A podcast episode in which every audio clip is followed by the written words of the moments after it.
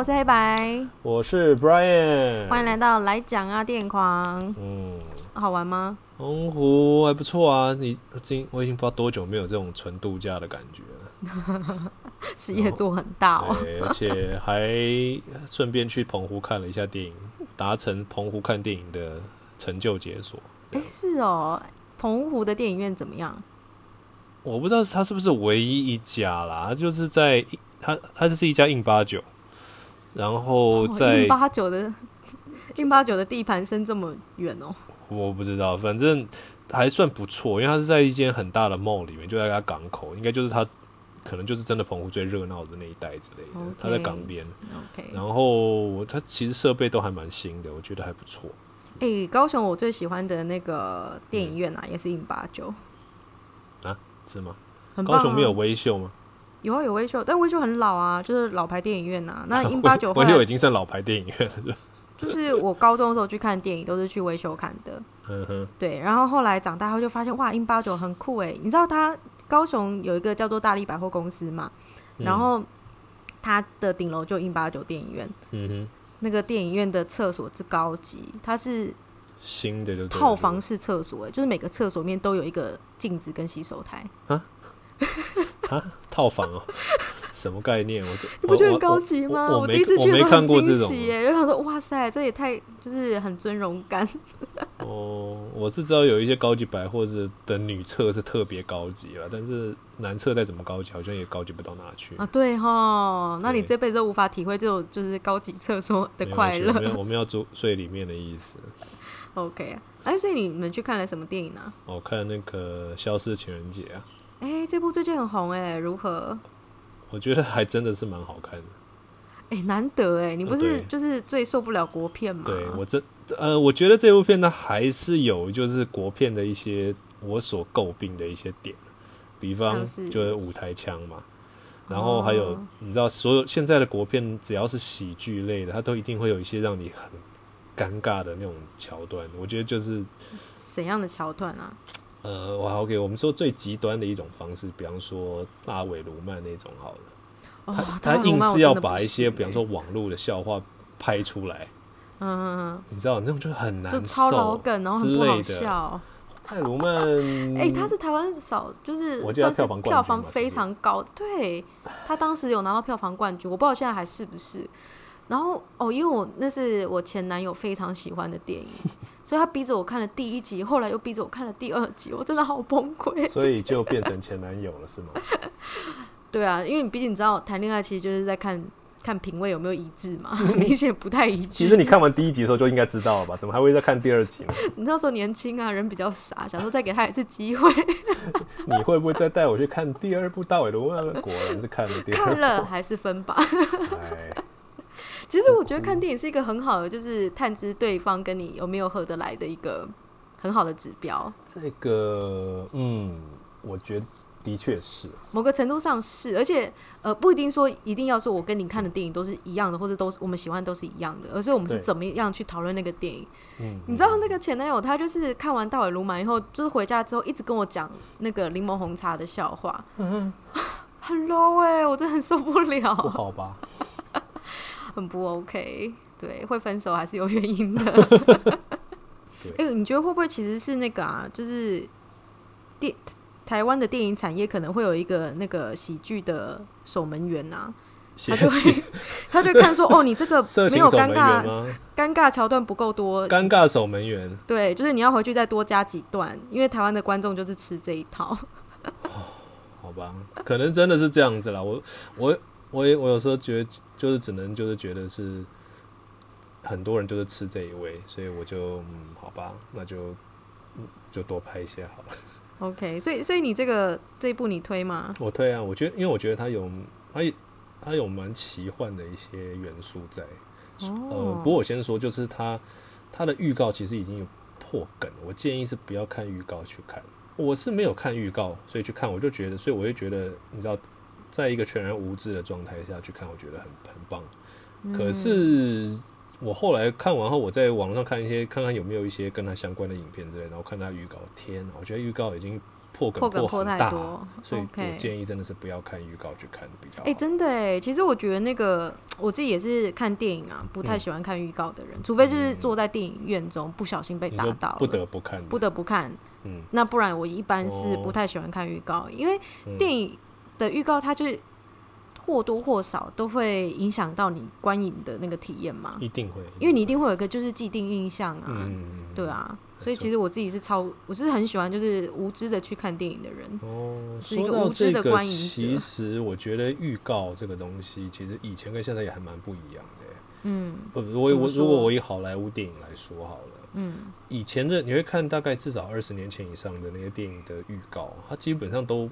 破梗破差不多了，就是他真的是把把预告当做一部就是电影的那个大纲来来那个来拍，然后你就会觉得啊，这感觉真的是，比方说他常常预告的最后，他就会把电影的最后精彩的东西好像也拍进去这样子。为什么要这样做啊？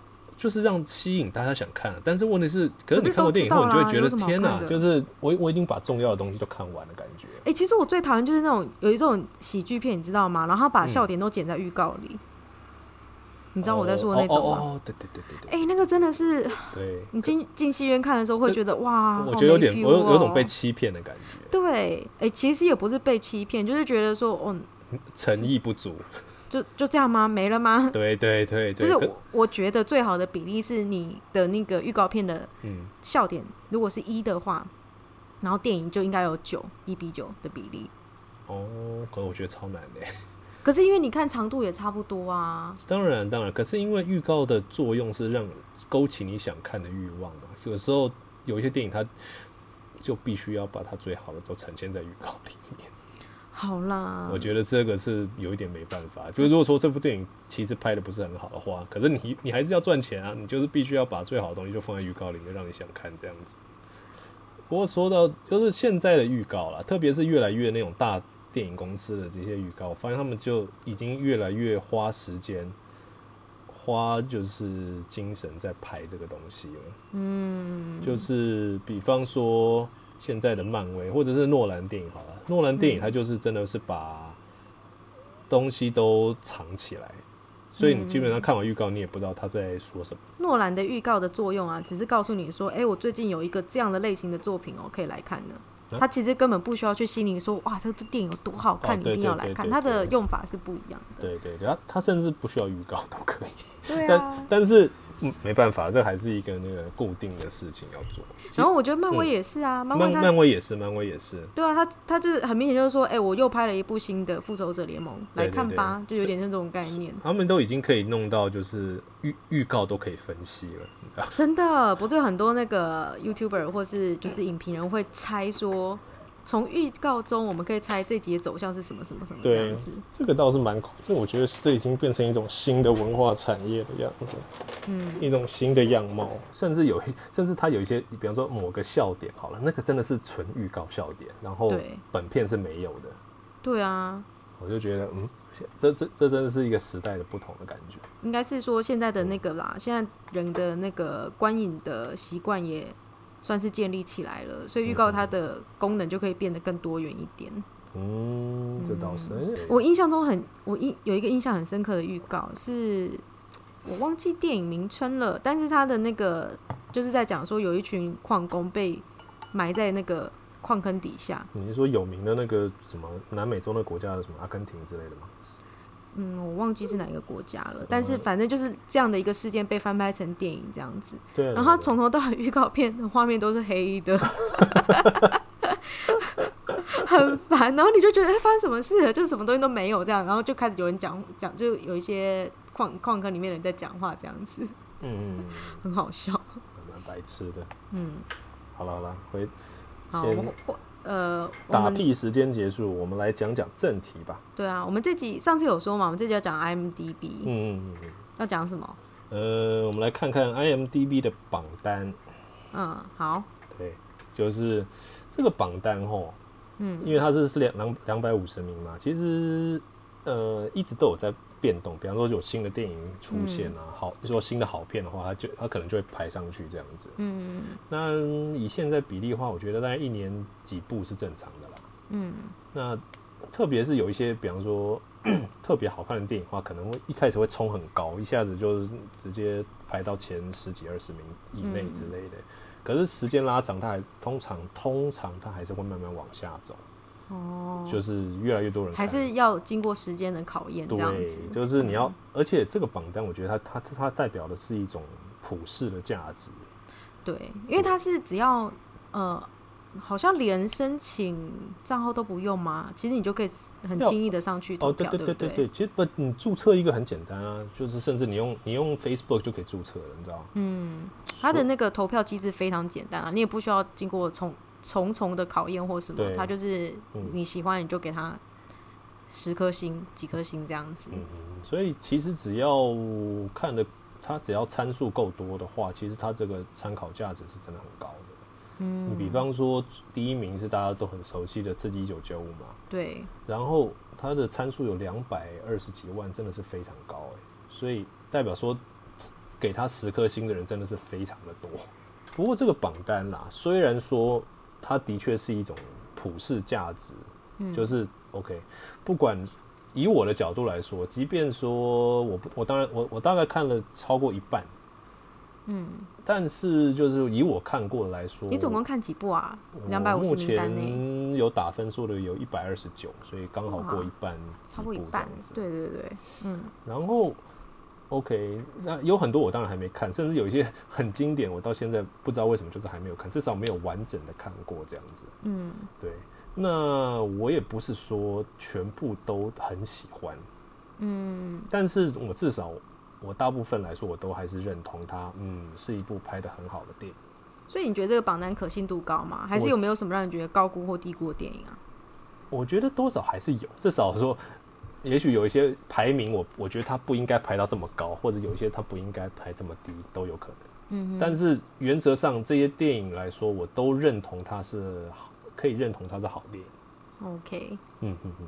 所以，所以我我这样理解好了，就是这份榜单啊，其实应该是说你不知道看什么的时候，嗯，这份榜单就是一个很好的建议推荐名单。哦，当然是哦，至少我觉得是，如果你对看电影这个东西很有兴趣的话，你想，比方说你看了一些很好的电影，然后你想要看更多，嗯，那你当然，我觉得从这榜单来看是很 OK 的。而且你这就真的里面有，我觉得真的是 OK。你台湾来说，台湾人。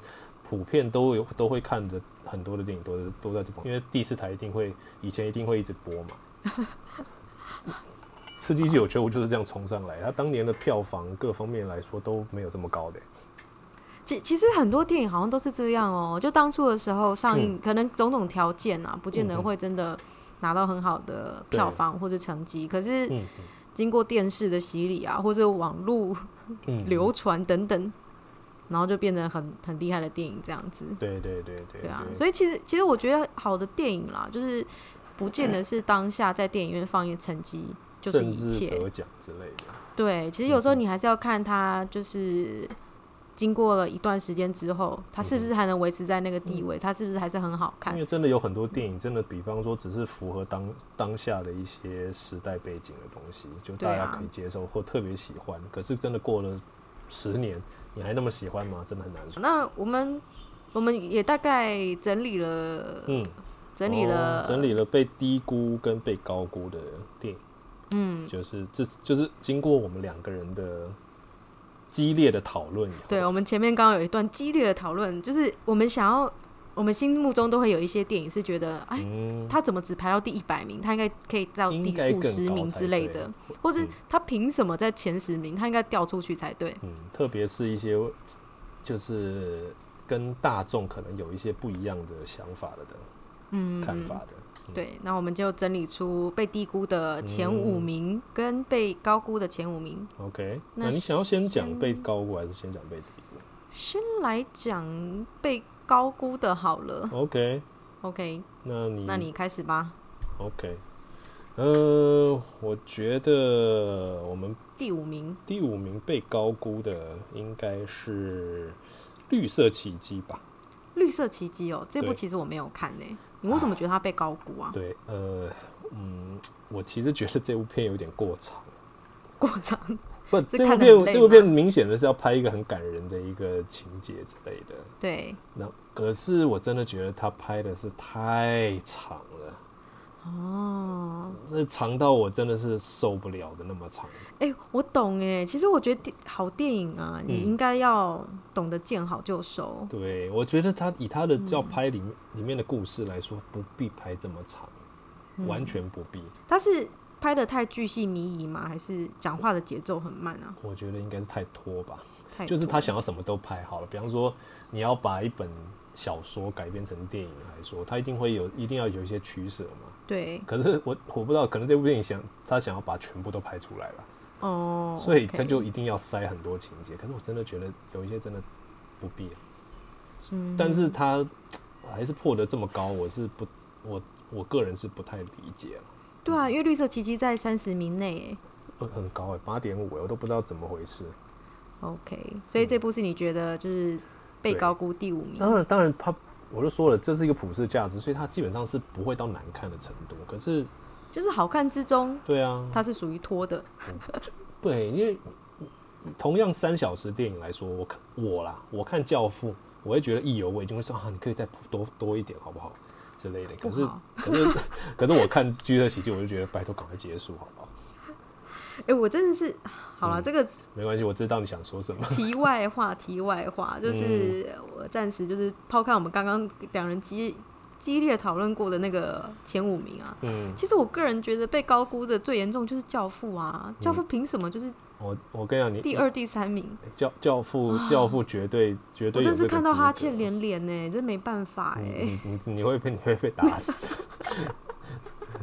这个跟你讲，这前前三名的绝对是，嗯，大家没有意见。好啦，只能说教父这种，但是我我也同意啦，教父他太男性，对他太男性，他太男性导向了。对，所以我看起来是真的觉得啊，到底演完了没？应该可以拍个二十分钟就好了吧。Anyway，教父的神，我觉得我我可以用录一集来讲都没有问题。好，我们以后有机会专门来讲这个教父的部分。对，不急着现在。OK，那你觉得第四名呢？第四名哦，我们讨论了一下，第四名是《火线追气令》。哎呦，这一部我觉得应该会获得蛮多人的就是质疑吧。我我是说质疑我们我们给的那个。对，其实其实我觉得哈，就是我们现在觉得它被高估，不是代表说它很难看，都不是，是、嗯、好看，可是没有那么高分。嗯、因为《火线追气令》的排名很高啊，它是第二十名哎。嗯嗯嗯。就是怎么讲？就是假如说这世界上只剩下二十部电影。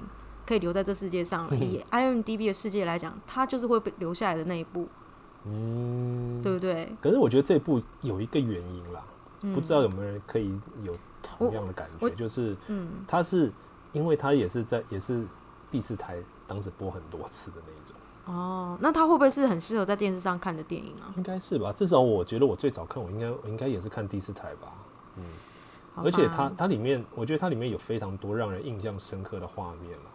这个一定也有一些加、嗯、对他的美术那些是做的还不错的。呃，大卫芬奇在这方面是真的是非常的厉害，我不得不承认。我觉得我可以说一下我其实没那么喜欢的原因好了，嗯、因为嗯、呃，《火线追缉令》它的电影结构很简单，它就是从七宗罪去发想的一系列的那个侦查案件的过程嘛。嗯哼。可是因为七宗罪这个东西，你太容易。猜到下一个会是什么了哦，或者你心里就已经预告说哦，反正因为他其实从第大概第几个开始就已经知道了，对，第二个吧，嗯，差不多。可是你就会觉得说，OK，那我就是，嗯，就是你对电影的期待期待感就变低了，嗯，有点变成说，反正之后还会你破了第一个，那后面还有六个，或者后面还有五个这样子，嗯，所以你几乎可以预测说这部电影的走向是什么。那对一个就是侦查型就是。破案型的电影来说，我觉得它的那个惊奇感就大幅降低了。不过，我觉得它应该让人印象深刻的，应该还有一个就是它最后的结局吧。其实现在这部电影很久，我相信很多人都看过，所以应该也没有爆雷的问题。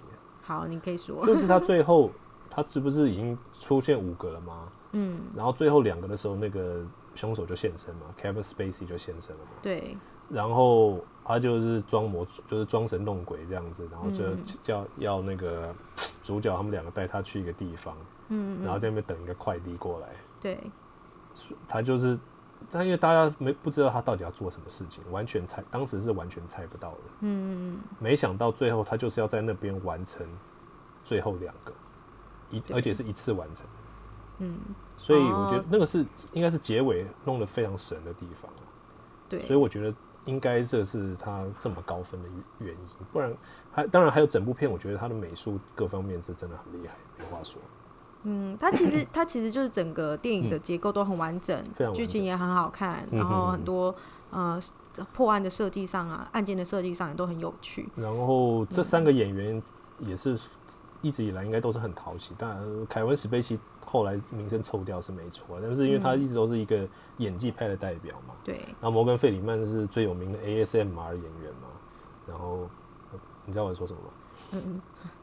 是吗？你知道你知道 ASMR 是什么东西吗？你说就是听觉的，对啊，听觉，你解释一下。不，摩根费里曼就是他的声音是，他就是很他很喜欢拿来用，就是你知道一种很舒服的声音。嗯，所以 ASMR 其实就在讲说，有的人的声音听到你就会觉得有的声音啦，像有的那种有人特别喜欢听狮子的声音，他的对对对，或是有人听喜欢听那种很脆吃洋芋片那种的声音，对对对。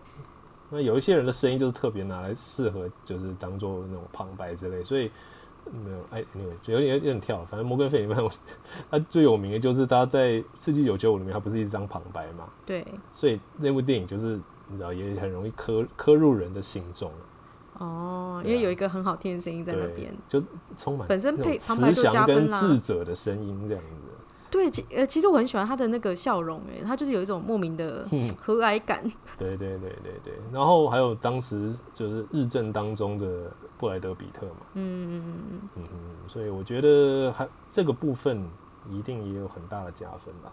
对啦，但是因为他在那个 IMDB 上拿到分数很高啊，拿到了就是呃八点六分，嗯嗯八点六分其实非常高了，就一般我们在看那种商业大片啊，拿个七分左右就、嗯、就不错了。就是可以进戏院看的程度，嗯，我大概都是在七到八分之间。对，七到八分之间，嗯，所以超过八分以上，通常就是呃，就是会像进这种前两百五十名的排行榜。对对，但是我自己会觉得，以这样的一个片子啊，虽然说刚刚我们讲了他这么多好话，可是。我整体会给他分数也大概就七点五分左右，不会上到八点六分这么高，七点五到八分之间。我会，我还我会是给他八点几分啦，只是因为他毕竟到前二十，我觉得好像高了点儿。而且同类型的电影，嗯，《沉默的羔羊》，它就是要比较起来的话，我会我觉得《沉默羔羊》是屌打这部电影。OK，对，呃，《沉默羔羊》在我们的那个最被低估低估的榜单里面，我们等一下可以来讨论这部电影。嗯嗯嗯，OK，好，那倒数第三名，倒数第三名是这部我没看过，叫做《四海好家伙》。嗯，《四海好家伙》，你讲一下吧，你看过这部片？OK，《四海好家伙》它是那个，你觉得它为什么被高估啊？呃，它是马丁·史科西斯的电影。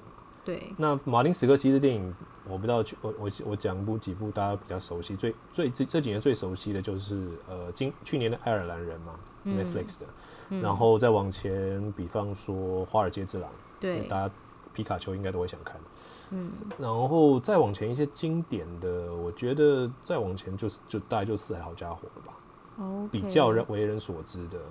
那更早以前，像计程车司机啊、蛮牛是他最经典的时候，嗯，的电影。他因为他他他跟那个 Robert De Niro 有合作非常多部电影嘛。那听起来他的电影都蛮硬派的耶。Yeah, 其实跟教父类型，就我觉得也是很男性、啊、非常非常男性导向的电影。嗯，那我说实在好家伙，我觉得他有点，我其实，呃，他他有好几部电影都很像，比方说这部《四海好家伙》，我觉得华尔街这样也很像。嗯嗯，然后爱尔兰人，然后像那个赌博风云 Casino，嗯，都很像。他们就是，而且基本上除了华尔街这样，他们演员也都是同一同一批人嘛。对。OK，他们都是在讲一个人的，有点像是传记类型的电影这样子。嗯哼。而且一一共同点是，呃，都很长，都很长，然后都是跟黑帮有，然后都是跟黑帮有关。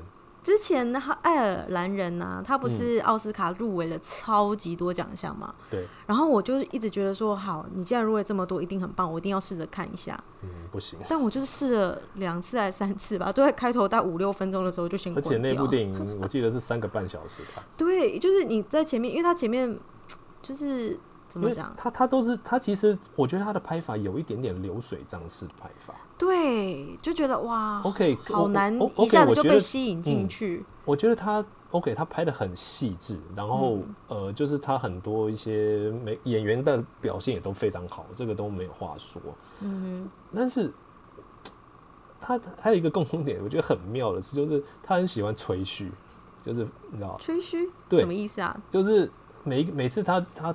就是主角都会在背后做旁白嘛，你你你你现在回想一下那个皮卡丘的那个，嗯哼，那个华尔街之狼，他是一开始说什么哦，呃我我现在住在这边，这这个是我老婆，这是我开的车，然后我就会说我当时是怎么样怎么样怎么样，我我我我只要到这边跟你讲，每一个人都认识我，每个人都我干嘛之类这样，我我我一我一天可以赚多少钱？都都是这样子，然后你就这几部同样类型的电影都有同样的这个这种状况，嗯，然后觉得我我干嘛一直听听这个人在那边吹牛？你是怎样？不是他他，而且 你你很见不得别人好哎，也不是，但是我是觉得就是因为他类型都都是这样子，OK，然后都是每个人进来说哦，就是好像我多屌我多屌一样，然后我现在去看，你知道。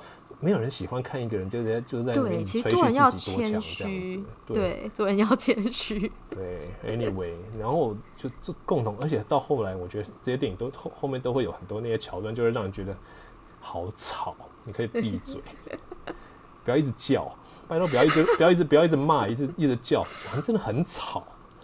哦，好白痴哦！你居然对一个就是。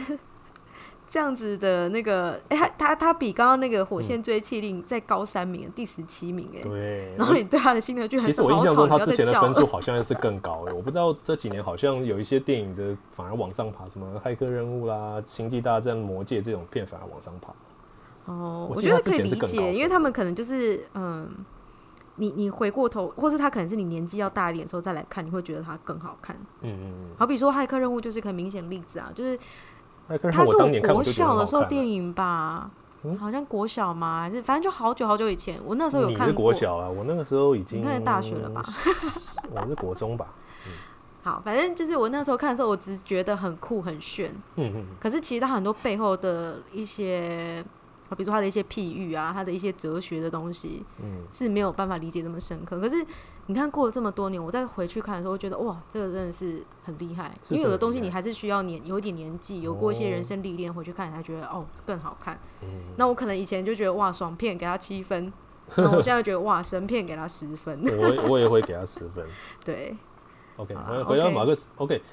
我我这样说，并不是觉得说马丁我不喜欢马丁史克西斯，我还是觉得他的电影很好看，甚至我觉得，嗯、可是我只是说我我更我可能更喜欢他别种的吧，比方说他计程车司机跟蛮牛，我就会给他神片的等级。哦，可是这种类型的传记的那种这样子的话，我就觉得哦，好烦哦。你就是不想要看伟人这边炫耀说他们这辈子过得多爽就对了。不是啊，因为他都他也是他他是他也是被归类为拍那种黑帮片的导演哦。然后黑帮就是会做那些事情耍帅。对，其实我懂，就是你现在看到那个，就是周杰伦的《Mojito》被大家批评的原因呢、啊？哎、欸，我觉得 我觉得你描述的相当的精准。对，就是你你就觉得好，我懂你很帅，我懂你就是很。嗯你的人生就是这样子，有有车，有一群就是小弟，然后你可以就是在奇怪的国家古巴什么的。我觉得你把你你把马丁史柯其实形容成周杰伦，这个实在是太恐怖了。那怎么讲呢？我也不是说周杰伦不好，周杰伦也是有很神的，他也是很神啊，他他也是神级歌手吧？嗯，至少以华以华人圈来说，的确，嗯，你找不出比他更屌的。好，好吧，那我们移动到第倒数第二名。倒数第二名，第二名是小丑。小丑被高估了。嗯，我觉得真的对我来说是真的是很高，太高了。其实小小丑，我觉得我跟社长的意见有点不太一样，因为小丑他的排名是第呃五十八名。嗯，现在啦，以我们录音的现在，他是排五十八名，然后他的分数拿到八点四分，也是很高啊。因为这部片我 看的时候，呃，真的还蛮喜欢的。嗯，而且所以这部片拍的时候，就是刚好是我，我个人是给他八点五分啦，所以我觉得对我来讲还有点被低估。但是我们听一下社长的讲法，他有点说服我了。哦，我觉得就是诶、欸，其实可以有有有一点可以呼应到我们刚刚讲的预告片这个东西。嗯，基本上我你看完电影，你有没有觉得预告片其实已经拍完了？对，它基本上没有什么东西是预告没讲的吧？它，有点像是预告片是一个就是、嗯、呃啊，这要怎么解释？缩影啊。就对缩影，这就只是缩影而已啊。它就比它最 OK 最多就是只是你他最后就是对那个 Robert De Niro 开枪那个没有没有演出没有在预告片里面嘛。嗯。可是那也不是什么重大的转折啊，因为其实我觉得就这部电影它因为它只有一个方向，就是太单一性，中它没有任何的主要。转折让你哦吓到，或者是没错，没有，他就是这样子。他其实预告片都已经把东西都拍完了，你就知道他就是一个可怜人，最后他就是一个直直坠落的故事。对对，所以我就觉得这么单一性的实在是让我没有那么大的兴趣。而且你没，他有一点点，还有一点就是他有一点点只是拍出一个大家想看的东西而已。嗯，怎么说啊？就是你预告片，就是你你嗯，怎么讲？这部片它有一点就是是在一个反社会嘛，对，然后就是想要就是告诉你，就说哦，现在你你如果不关心一下你旁边的这些社会底层人，他哪天就会变成小丑这样子之类的。所以，所以你知道，特别去年刚好是反送中的时候，大家看了应该很有感吧？可是我觉得当下有感，可是这部片我不觉得它能够经得起时间的考验。嗯哼，因为就是那样子而已。我我来讲一下我那时候很喜欢的原因好了，因为小丑的那个角色啊，他为什么会从一个想本来是想要带给大家欢乐的一个人，嗯，然后慢慢变成就是反社会啊，然后对世界充满愤怒。他其实他故事就是很单纯，他就讲说这个转变的过程嘛。对。那刚刚社长讲，我觉得完全没错，就是你在预告片的时候，你就可以知道故事就是这样子了。嗯。只是说一个可能是，就是他本片并没有多给我们一些额外的东西，他没有什么新的或是隐藏的不让我们看到的东西。其实你预告片都看完了，嗯、其实他剧情有，但是我觉得一点那个根本就无关紧要。嗯嗯，但是我自己很喜欢的原因是因为我觉得他很好的就是说明了为什么有的人会变成反社会人格。嗯，这个其实在嗯，在我觉得电影的拍法有点太 over。可是因为它毕竟是电影嘛，其实我觉得这个它是一个很好的，嗯、呃，很好的一个犯罪心理学的教育嘛。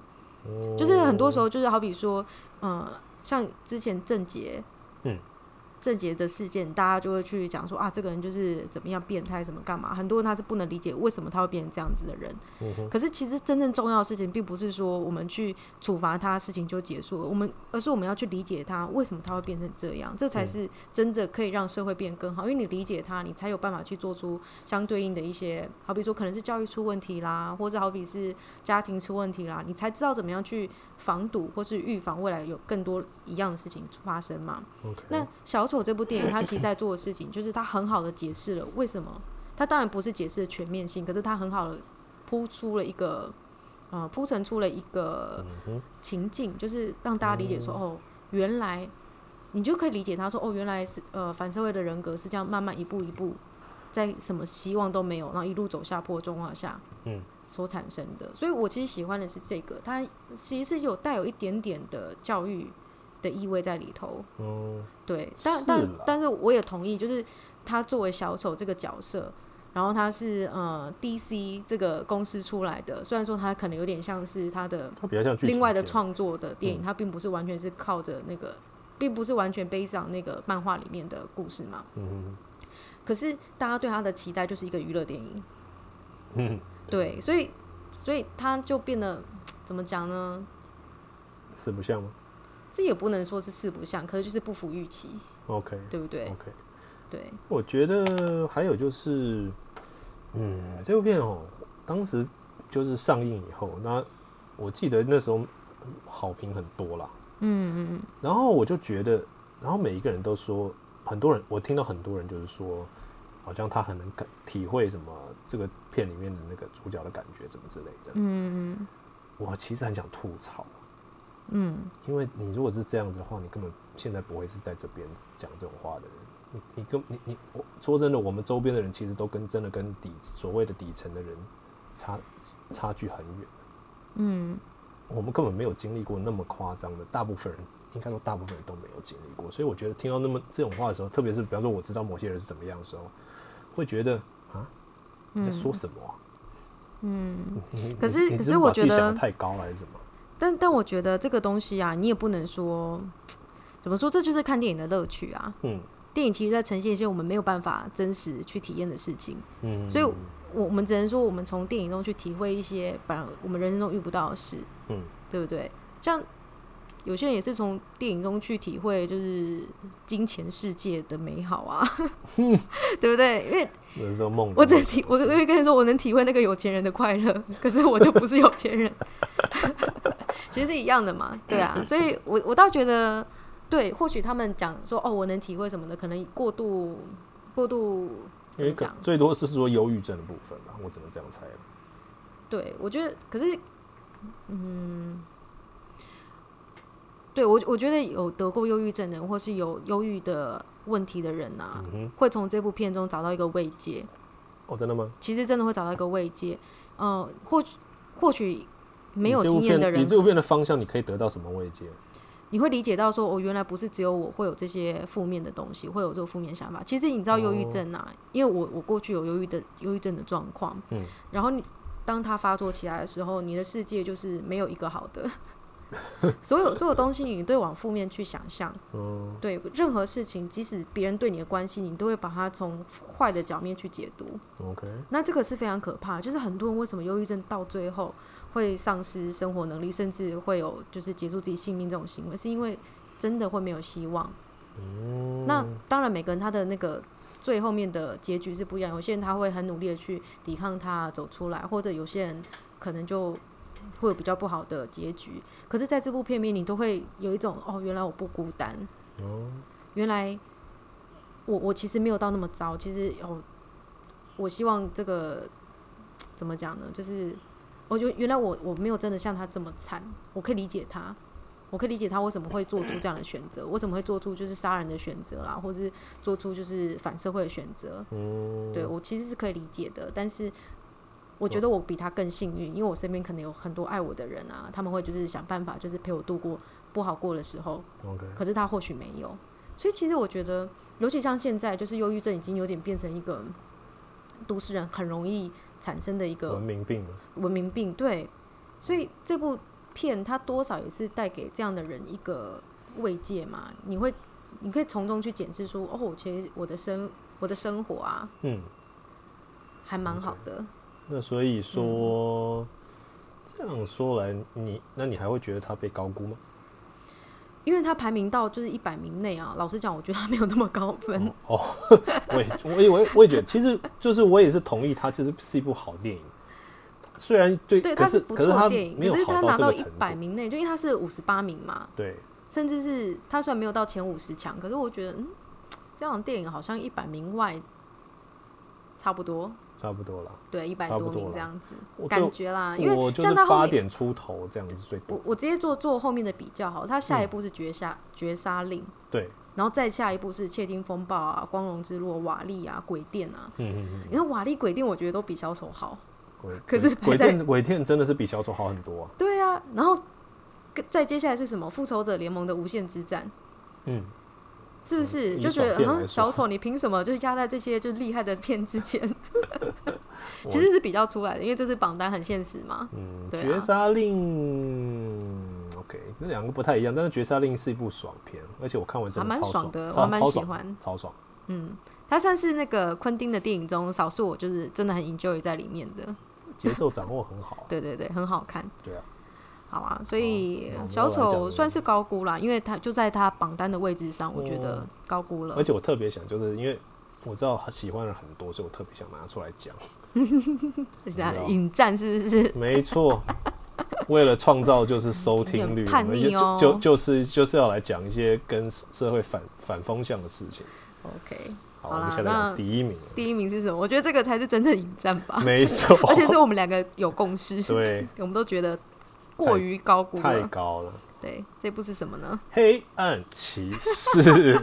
哎、欸，又是小丑，没错，又是小丑。对，也是跟小丑有关。哎，黑暗骑士好电影啦，但是我也觉得它是一部好电影，我甚至也觉得它是某方面来说，它真的是一部相当完美的电影。But，但是它有诺兰的电影一一直以来很大很大的问题。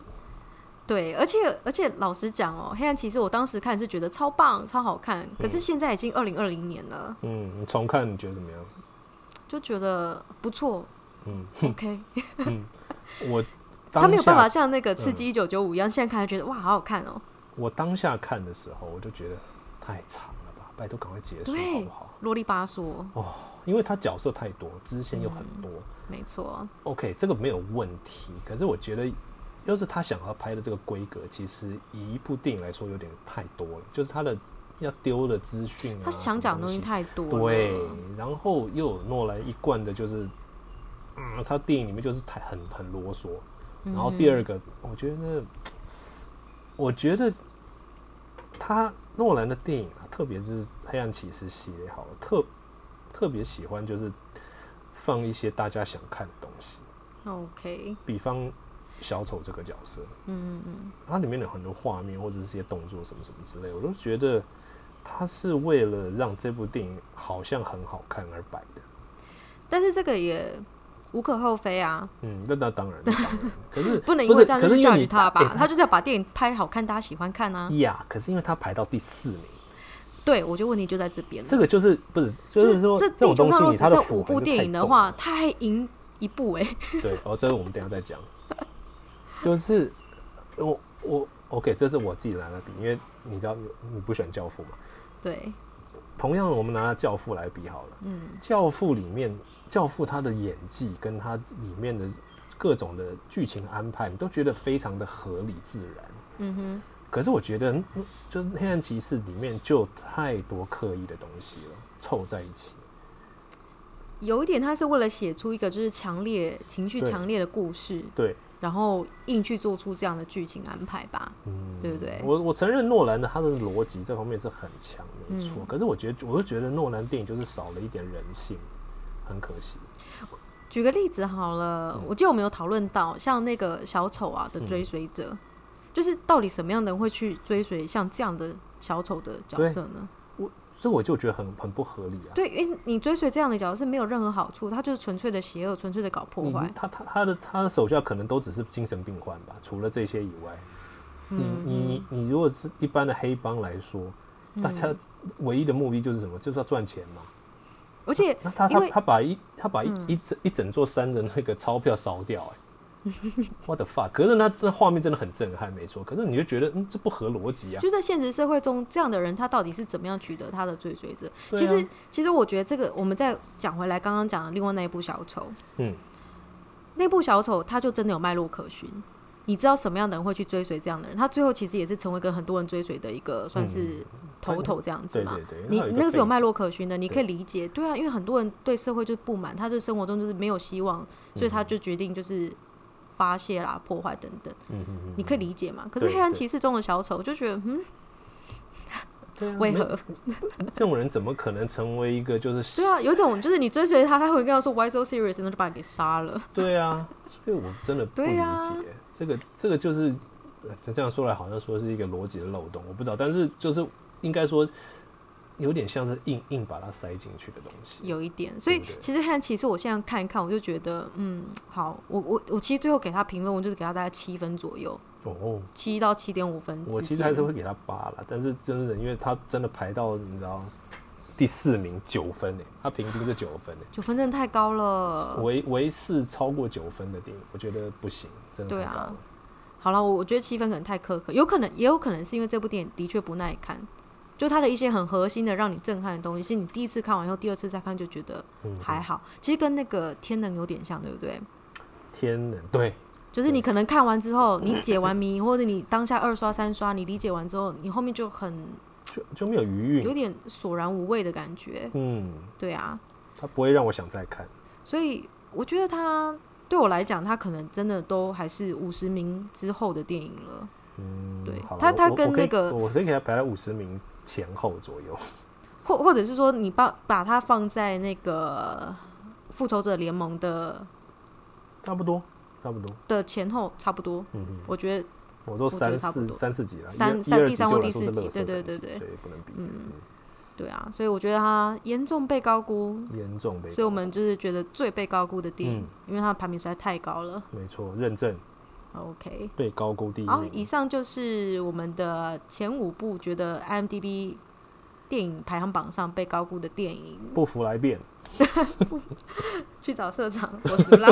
欢迎在底下留言，欢迎跟我讨论。对，你讲话，我有点不知道怎么解这个。那我们今天就到这边喽。我是 Brian，好，我是黑白，拜拜。拜拜。